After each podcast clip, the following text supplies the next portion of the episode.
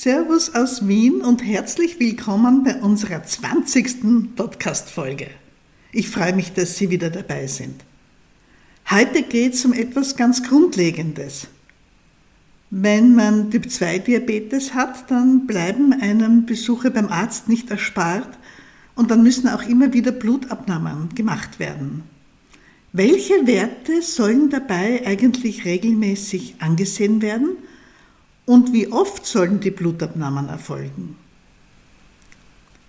In dieser Folge erzähle ich Ihnen die offiziellen Empfehlungen dazu und ich denke mir, Sie werden da vielleicht ein bisschen überrascht sein und auch Neues lernen. Ich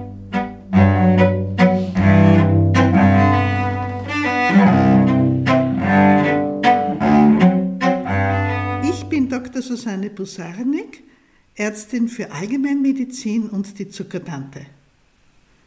Seit mehr als 25 Jahren begleite und betreue ich Menschen mit Diabetes und jetzt gebe ich meine ganze Erfahrung und mein Wissen im Internet weiter. Als die Zuckertante, auf der Homepage der Zuckertante, im Blog mit vielen, vielen Beiträgen und hier in unserem Podcast. Ja, es ist die 20. Folge und darüber freue ich mich wirklich ein bisschen, ich freue mich über mich selber, dass ich es immerhin so weit gebracht habe. Gleich am Anfang ein Hinweis, wenn Sie selbst mit Diabetes zu tun haben, dann kennen Sie das vielleicht, dass Fragen auftauchen, wie eben zum Beispiel gerade die Frage, welche Werte sollen denn kontrolliert werden bei der Blutabnahme? Wenn Sie über diesen Podcast hinaus Antwort auf solche Fragen haben möchten, dann schauen Sie sich unseren Online-Club für Typ-2-Diabetiker an. Über den erzähle ich ganz am Ende der Folge noch etwas. Wenn Sie aber jetzt schon neugierig sind, gehen Sie gerne auf www.zuckertante.at Schrägstrich Club. Mit K geschrieben. Aber jetzt zu unserem Thema. Wie ist das mit den Blutabnahmen? Wir sprechen dabei heute von den Routine-Blutabnahmen, von den Blutabnahmen, die man immer wieder braucht, viele, viele Jahre lang. Wenn Diabetes frisch diagnostiziert wird, ist es ein bisschen anders, weil es am Anfang Sinn macht, groß abzuklären, wie wir sagen, also viele, viele andere Blutwerte anzusehen, die auch wichtig sein können bei Diabetes. Heute geht es um diese Routine-Blutabnahmen, die immer wieder einmal sein müssen und die vielleicht auch irgendwann lästig werden. Gerade wenn man sehr beschäftigt ist, wenn man bei Gott was anderes zu tun hat, als zum Labor zu laufen und dann zum Arzt, um den Blutbefund zu besprechen, noch dazu, weil der eh ohnehin jedes Mal ungefähr dasselbe ist wie beim letzten Mal. Das kann einem schon auf die Nerven gehen. Deshalb erzähle ich Ihnen hier in einem ersten Durchgang, was international empfohlen wird als Minimalvariante, wenn man Typ-2-Diabetes hat. Als zweites möchte ich ein paar Werte erwähnen, von denen wir wissen, dass es absolut Sinn macht, die auch regelmäßig zu kontrollieren. Und als drittes ein paar Werte, die vielleicht etwas ungewöhnlicher sind und die man nur dann machen sollte, wenn sich aus den anderen Werten Verdachtsmomente auf spezielle Zustände oder Krankheiten ergeben. Aber ganz am Anfang möchte ich Ihnen noch etwas erzählen und sagen, was gar nicht so bekannt ist, zumindest bei uns hier in Österreich. Es ist ja so, dass bei uns in Österreich fast alle Menschen eine gesetzliche Krankenversicherung haben. Und diese Krankenversicherung bezahlt natürlich auch die Laboruntersuchungen. Die Krankenkasse bekommt ihr Geld von den Mitgliedsbeiträgen der Versicherten und vom Staat aus dem großen, großen Steuertopf. Von daher hat die Krankenkasse den gesetzlichen Auftrag, ihren Versicherten alles das zu ermöglichen, was die Versicherten brauchen, um gesund zu bleiben oder gesund zu werden oder um mit einer chronischen Krankheit gut zurechtzukommen. Die Krankenkasse ist aber nicht berechtigt oder befugt, auf Zuruf irgendwelche Laborwerte zu bezahlen, für die es im Grund keinen Anlass gibt. Also gehen wir mal zum Doktor und lassen wir mal ein großes Blutbild machen. Das gibt es so nicht oder nicht mehr, sondern wenn ein Arzt die Anforderung ans Labor schickt, welche Werte bestimmt werden sollen, dann muss aus dieser Anforderung, aus dem Überweisungsschein in Österreich, klar hervorgehen, warum welche Werte gemacht werden und jeder Wert, der da angefordert wird, muss seine Begründung haben in den Diagnosen oder Verdachtsdiagnosen, die auf diesem Laborschein draufstehen. Typisches Beispiel bei Diabetes Blutzucker. Ja, nona, natürlich kann man, wenn es die Diagnose Diabetes gibt, den Blutzucker bestimmen lassen. Dass das nebstbei gar nicht so besonders sinnvoll ist, dazu kommen wir noch. Das schaut immer so einfach aus. Man bekommt den Laborschein, da stehen die einem selbst sehr gut bekannten Diagnosen drauf und dann die Liste der Werte, die bestimmt werden sollen. Aber jeder dieser Werte, der da drauf steht, hat irgendwie eine Verbindung oder eine Begründung in den Diagnosen, die eben auch auf diesem Laborschein draufstehen. Was da vielleicht auch noch wichtig ist und mir gerade einfällt, ist, wie es um die Verschwiegenheit bestellt ist von den Labors. Es ist ja so, wenn das Labor für Sie einen Blutwert macht, sagen wir mal ganz einfach den Blutzucker, dann möchte das Labor natürlich Geld sehen für diese Leistung. Es muss ja seine Maschinen, den Raum, die Angestellten und so weiter bezahlen. Das heißt, das Labor stellt an Ihre Krankenkasse direkt eine Rechnung und sagt, für Maxi Meier habe ich einen Blutzucker bestimmt, liebe Krankenkasse, bezahl mir den. Da gibt es einen Labortarif, der ist auch öffentlich einsehbar, den findet man auf der Homepage der österreichischen Ärztekammer. Wie viel das Labor verrechnen kann für die einzelnen Blutwerte. Das heißt, die Krankenkasse weiß aufgrund dieser Rechnung, am so und so vielten wurde bei Maxi Meier ein Blutzucker bestimmt. Die Krankenkasse bezahlt auch brav den Preis für die Bestimmung des Blutzuckers, aber sie weiß nicht, wie hoch der Blutzucker war. Denn das Labor darf diese Daten nicht weitergeben. Das heißt, die Krankenkassen wissen, bei welchen Menschen welche Blutwerte erhoben wurden. Sie weiß aber nicht, wie diese Werte im Detail ausschauen. Welche Werte müssen nun bei Diabetes bestimmt werden als Minimalvariante? Was sollte auf jeden Fall gemacht werden? Da ist es ganz gut, wenn man sich die Diabetesbetreuungsprogramme anschaut, die es schon sehr, sehr lange in Deutschland und ein bisschen weniger lang in Österreich gibt, das DMB Diabetes. DMB ist die Abkürzung für Disease Management Programm. Das sind Programme, die bei den niedergelassenen Hausärzten und Internisten laufen und wo Ärzte dazu angehalten werden, die wichtigsten Vorsorgeuntersuchungen bei ihren Patienten mit Diabetes auch wirklich zu veranlassen, regelmäßig, Jahr um Jahr, und die dafür ein bisschen mehr Geld von der Krankenkasse bekommen. In diesen Programmen gibt es also eine Liste von Dingen, die gemacht werden müssen. Der wichtigste Wert dabei ist natürlich das HbA1c, der Langzeitwert. Der Langzeitwert gibt ja Auskunft darüber, wie gut die Einstellung des Diabetes ist und wie hoch die Zuckerwerte im Durchschnitt in den letzten drei Monaten waren.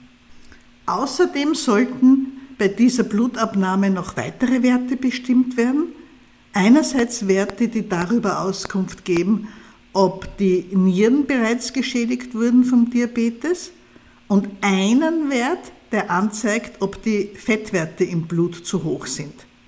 Dieser eine Wert ist das LDL, das Low Density Lipoprotein, besser bekannt als das böse Cholesterin. Die anderen Werte, die da noch bestimmt werden sollten, sind die, die darüber Auskunft geben, wie es der Niere geht. Da ist das Kreatinin zu bestimmen als der wichtigste Nierenwert und ein errechneter Wert, die GFR, die glomeruläre Filtrationsrate. Das ist ein lustiger Wert, den ich persönlich sehr gern mag, weil er so anschaulich ist. Die GFR sagt uns, wie viele Milliliter Blut pro Minute sauber gewaschen werden von unseren beiden Nieren. Und dieser Wert sollte mindestens über 60 Milliliter pro Minute liegen. Schauen Sie sich das in Ihrem Laborbefund einmal an, schauen Sie, ob Sie irgendwo diese GFR finden. Und wenn Sie die nicht finden, ist der Kreatininwert genauso aussagekräftig. Außerdem sollte bei dieser Blutabnahme einmal im Jahr auch der Harn untersucht werden, und zwar möglichst der Harn morgens, der erste Morgenhahn. Das funktioniert natürlich nur, wenn Sie ein Becherchen für den Hahn mit nach Hause bekommen haben, sodass Sie da eine Harnprobe reinrinnen lassen können, gleich beim ersten Mal, wenn Sie am Tag der Blutaufnahme auf die Toilette geben und dieses Becherchen mit ein bisschen Hahn drinnen dann eben mitbringen können zur Blutabnahme. Der Hahn ist deshalb wichtig, weil wir da nachschauen können, ob Eiweiß im Harn ist. Denn eine gesunde Niere hält wertvolle Sachen im Körper zurück, zum Beispiel die Eiweiße. Eine gesunde Niere lässt nicht Eiweiß durch in den Harn und wenn man Spuren vom Eiweiß im Harn findet, dann kann das darauf hindeuten, dass der Diabetes bereits der Niere ein bisschen geschadet hat. Allerdings kann man erhöhtes Eiweiß im Harn auch haben, zum Beispiel bei einer Harnwegsinfektion. Das kann eine Infektion sein, die man gar nicht selbst gespürt hat, aber dann werden im Hahn zum Beispiel auch die weißen Blutkörperchen zu finden und erhöht, als Anzeichen, dass der Körper gerade irgendwelche Bakterien bekämpft oder bekämpft hat. Damit kennt sich Ihr Arzt aus und diese Werte werden beim Harnbefund ohnehin automatisch mitbestimmt und stehen dann auch mit am Laborzettel. Und das war's jetzt aber auch schon. Die meisten Menschen in Österreich sind gewöhnt, wenn sie ins Labor gehen, dass sie einen Befund bekommen, der über zwei oder drei Seiten geht und wo Dutzende Werte draufstehen. Aber wirklich vorgeschrieben, einmal im Jahr als Minimalvariante sind das HbA1c als Durchschnittswert für den Blutzucker, für die Niere Kreatinin, eventuell die GFR, im Hahn das Mikroalbumin und das LDL, das böse Cholesterin. Und that's it.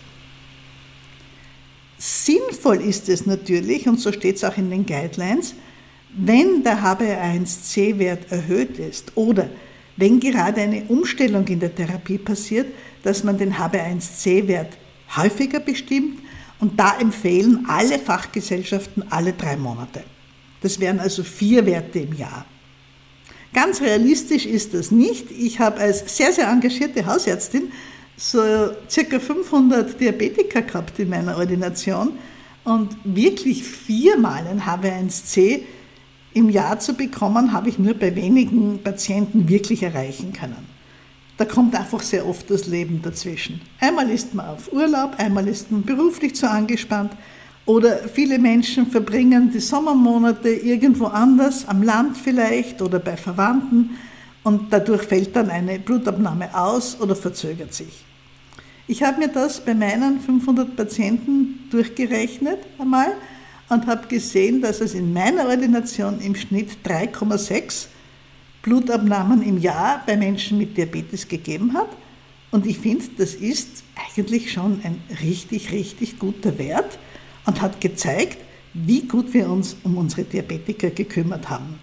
Dieses Verdienst gebührt vor allem der Helferin im Vorzimmer, der Sprechstundenhilfe, weil sie es ja ist, die die Menschen immer wieder darauf anspricht und ermuntert, zu den Vorsorgeuntersuchungen zu gehen, nicht nur zur Blutabnahme, sondern auch zur Kontrolle der Füße und der Augen. Aber das ist vielleicht Thema in einer weiteren Podcast-Folge. So, und jetzt gehen wir einen Schritt weiter über dieses Mini-Programm hinaus und schauen, was sonst noch sinnvoll sein könnte. Vielleicht ist Ihnen aufgefallen, dass bei den Fettwerten nur das LDL-Cholesterin erwähnt wurde und nicht die anderen Fettwerte. Wir sind es eigentlich gewohnt, immer alle vier zu bestimmen, nämlich das LDL, über das wir schon kurz gesprochen haben, das HDL, das gute Cholesterin, das Gesamtcholesterin und die Neutralfette, die Triglyceride. Die wird man also meistens auch mitnehmen bei so einer Blutabnahme. Denken Sie vielleicht auch an das Blutbild ganz allgemein. Also an die Bestimmung, wie viele rote und weiße Blutkörperchen im Blut rumschwimmen.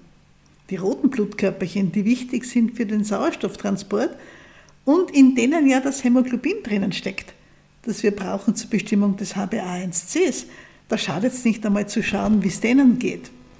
Und die weißen Blutkörperchen, die zu tun haben mit Infektabwehr, auch da mal einen Blick drauf zu werfen, kann nicht so verkehrt sein. Einen Wert, den ich persönlich bei allen meinen Patienten einmal im Jahr ansehe, ist der Wert, der Auskunft darüber gibt, wie es der Schilddrüse geht. Denn die Schilddrüsenhormone haben ja auch auf den Zuckerwert einen großen Einfluss. Und wie man mit Schilddrüsenhormonen versorgt ist, das ist ganz allgemein wichtig für unseren Körper. Was man da bestimmt, das ist das TSH. Also hat das T, Siegfried Heinrich abgekürzt. Das ist ein Hormon, das im Gehirn erzeugt wird, in der Zirbeldrüse. Das ist die Drüse, die unten am Hirn dranhängt und wo viele Steuerungsfaktoren für andere Hormone produziert werden. Dieses TSH schwimmt zur Schilddrüse und sagt ihr, dass sie Schilddrüsenhormone produzieren soll. Und wenn jetzt unsere Schilddrüse irgendein Problem hat und sich schwer damit tut, genug Schilddrüsenhormon zu produzieren, dann würde das Gehirn darauf bestehen, wir hätten aber gern mehr Schilddrüsenhormon, und dann würde das Gehirn aus der Zirbeldrüse mehr von diesem TSH, dem Schilddrüse, Thyreoidea heißt die Schilddrüse auf Latein, daher das HTT, Thyreoidea stimulierendes Hormon. Also mehr von dem Antreiberhormon produzieren und dieses Hormon wäre im Blut erhöht und wenn das TSH erhöht ist, ist das immer ein Anzeichen darauf, dass unsere Schilddrüse Probleme hat, ausreichend Hormone zu erzeugen. Und wenn dieser Wert entweder zu hoch oder zu tief ist, dann wird man sicherlich näher hinschauen und auch die anderen Schilddrüsenwerte bestimmen. Ebenso etabliert ist inzwischen sicherlich auch das Vitamin D. Das Vitamin D ist ja eigentlich eher so etwas wie ein Hormon und weniger so etwas wie ein Vitamin. Und leider haben ganz, ganz viele Menschen in Mitteleuropa immer wieder zu wenig davon. Zu wenig Vitamin D hat viele Auswirkungen im Körper. Hm. Das wäre einmal eine Idee für eine Podcast-Folge. Das schreibe ich mir gleich auf. Für eine der nächsten Folgen einmal ausführlich über das Vitamin D zu reden. Aber hier jetzt einmal nur so viel. Menschen mit zu wenig Vitamin D im Blut bekommen häufiger Diabetes und wenn man schon Diabetes hat, denken wir, dass mit zu wenig Vitamin D im Blut die Diabeteseinstellung ein bisschen schlechter wird. Ja, das sind eigentlich die Werte, die zusätzlich Sinn machen, wenn man mehr tun will als nur das Aller, Aller Notwendigste. Natürlich kann es sein, dass Sie noch weitere Laborwerte brauchen, zum Beispiel weil Sie weitere Krankheiten haben. Mehr als nur, Anführungszeichen, nur Diabetes haben und dass deshalb andere Werte bestimmt werden müssen. Wenn man jetzt noch einen Schritt weiter geht, dann gibt es Situationen, die bei Diabetes häufig auftreten und die weitere Blutwerte sinnvoll erscheinen lassen. Das ist bei erhöhtem Cholesterin das LP klein a, das Lipoprotein A. Das braucht man eigentlich nur einmal bestimmen im Leben, denn es ist erhöht oder nicht erhöht. Und wenn dieses LP klein a erhöht ist, dann ist das Risiko, dass das Cholesterin den Gefäßen schadet, noch einmal erhöht. Und dann ist es ein Hinweis darauf, dass es ganz besonders wichtig ist, dass das LDL-Cholesterin wirklich in ihren Zielbereich gedrückt wird. Auch dazu gibt es in dem erwähnten Artikel über das Cholesterin nähere Informationen. Wie gesagt, Sie finden den Link in den Show Notes. Wenn Sie Medikamente nehmen gegen erhöhtes Cholesterin, dann macht es absolut Sinn, hin und wieder sich auch die Leberwerte anzuschauen, beziehungsweise bei Statineinnahme auch regelmäßig, weil die Statine, die häufigsten Medikamente, die man nimmt, um das LDL zu senken, ja in der Leber wirken, weil das Cholesterin vor allem in der Leber gebildet wird. Ein weiterer Wert, an den man denken sollte, wenn man das Metformin schluckt, ist das Vitamin B12. Metformin ist für viele Menschen das allererste Medikament, das man bei Diabetes bekommt. Es hat eine ganze Menge von Vorteilen, aber es kann dazu führen, dass das Vitamin B12 nicht so gut in den Körper aufgenommen wird und daher dann irgendwann zu wenig ist. Also wenn Sie Metformin nehmen, das sind diese großen Tabletten, die erkennt man sofort. Immer wenn eine Tablette gegen Diabetes besonders groß ist, so fast einen Zentimeter im Durchmesser hat oder mehr, dann ist da Metformin drin und dann macht es Sinn, mindestens einmal im Jahr sich ein Vitamin B12 anzuschauen. Außerdem sind in unserer Gesellschaft viele Menschen mit der Folsäure zu wenig versorgt. Auch das ist ein wichtiges Vitamin. Dann fallen einem noch ein, was man sich anschauen könnte, das CRP. Das ist das Entzündungsprotein. Früher hat man da die Blutsenkung bestimmt, heute macht man eher das CRP, so ein bisschen um zu schauen, ob es irgendwo Entzündungen im Körper gibt. Ähm, was haben wir noch? Hin und wieder vielleicht eine Lipase als ein Marker für andere Krankheiten der Bauchspeicheldrüse oder wenn der Verdacht auf eine Anämie besteht, dass man sich einmal den Eisenstoffwechsel anschaut. Das geht übrigens am besten nicht mit dem Messen des Eisens im Blut, weil das ziemlich unzuverlässig ist, sondern des Ferritins und des CRP. Und mit diesen beiden Werten kann man ziemlich sicher sagen, ob ein Eisenmangel vorliegt. Eine absolute Seltenheit und Besonderheit möchte ich Ihnen noch servieren. Das ist aber etwas, das wirklich extrem, extrem, extrem selten vorkommt. Und das ist, dass das HbA1c nicht stimmt. Bei mir sammeln sich ja ein bisschen in der Ordination Menschen, die es nicht leicht haben mit ihrem Diabetes und dadurch sehe ich viele Menschen mit Sonderformen oder mit besonderen Problemen. Das ist halt so, wenn man genug Zeit hat und ein bisschen den Ruf hat, dass man sich gerne in sowas reinkniet. Und da gibt es die ganz, ganz seltene Situation, dass das HbA1c nicht und nicht zu den selbstgemessenen Zuckerwerten passt. Ich denke da an eine ganz reizende ältere Dame, eine sehr zarte Person, ganz eine gewissenhafte Liebe eingebettet in einer sehr, sehr schönen Familie, die mir Tagebücher bringt mit richtig guten Zuckerwerten, aber das HB1C ist immer zu hoch mit Werten über 8%. Und damit wurde sie in jeder Ambulanz, Anführungszeichen, ausgeschimpft oder zumindest kritisiert und immer wieder wurde an der Einstellung rumgedoktert, aber kaum gibt man ihr mehr Insulin, bekommt sie Unterzuckerungen. Und das kann einmal daran liegen, dass das Hämoglobin im Blut bei ihr ein bisschen anders ausschaut als bei praktisch allen anderen Menschen. Denn HbA1c, da steht ja das HB, die ersten zwei Buchstaben für Hämoglobin, da bestimmt man ja, wie viel Prozent des Hämoglobinmoleküls im Blut sind verzuckert. Daraus entsteht dieser Langzeitwert. Und natürlich, wenn man da jetzt eine, ein anders gestricktes Hämoglobin hat, dann ist der Wert für die Würst. Und da gibt es eine besondere Laboruntersuchung, eine Hämoglobin-Elektrophorese, die ist extrem aufwendig. Die fordert man nur an, wenn man wirklich einen begründeten Verdacht hat. Ich habe das sicherlich 20, 30 Mal schon gemacht und zweimal einen auffälligen Befund bekommen. Und der bei dieser Dame war besonders interessant, weil sie wirklich eine andere Art von Hämoglobin gehabt hat, ein, etwas abweichendes Molekül, das aber auch gut funktioniert, wo aber nur dieses HbA1c dann nicht mehr richtig passt zu den Zuckerwerten, die sie hat.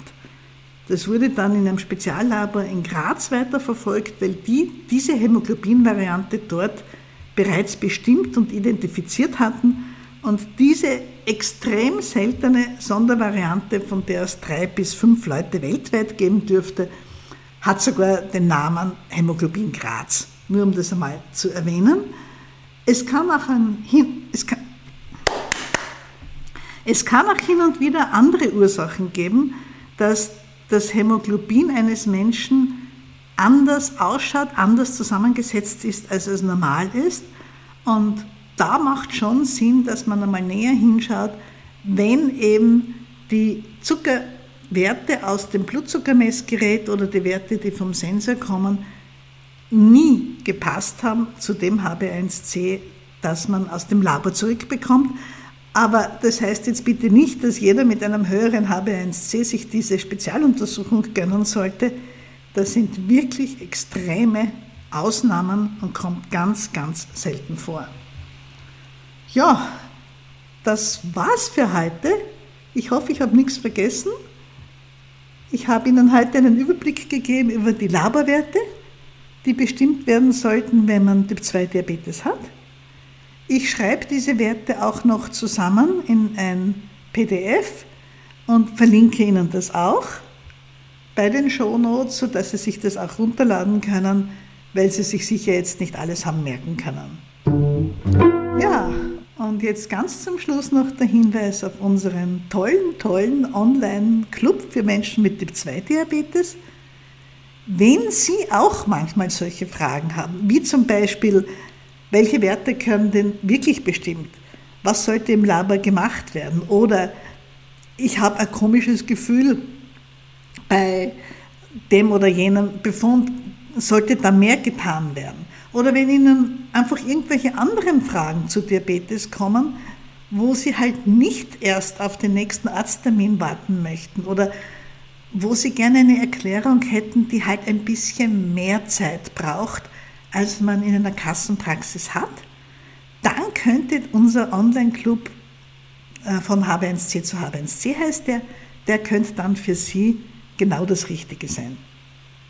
In unserem Online-Club gibt es Kochrezepte, Videos, Informationen und es gibt regelmäßig Online-Sprechstunden wo man live seine Fragen stellen kann per Video oder Sie können uns die Fragen auch vorher mit einem E-Mail schicken und wir, meistens ich, werde sie dann versuchen zu beantworten bei der nächsten Online-Sprechstunde oder Sie bekommen ein E-Mail mit einer Antwort von mir zurück innerhalb von ein paar Tagen.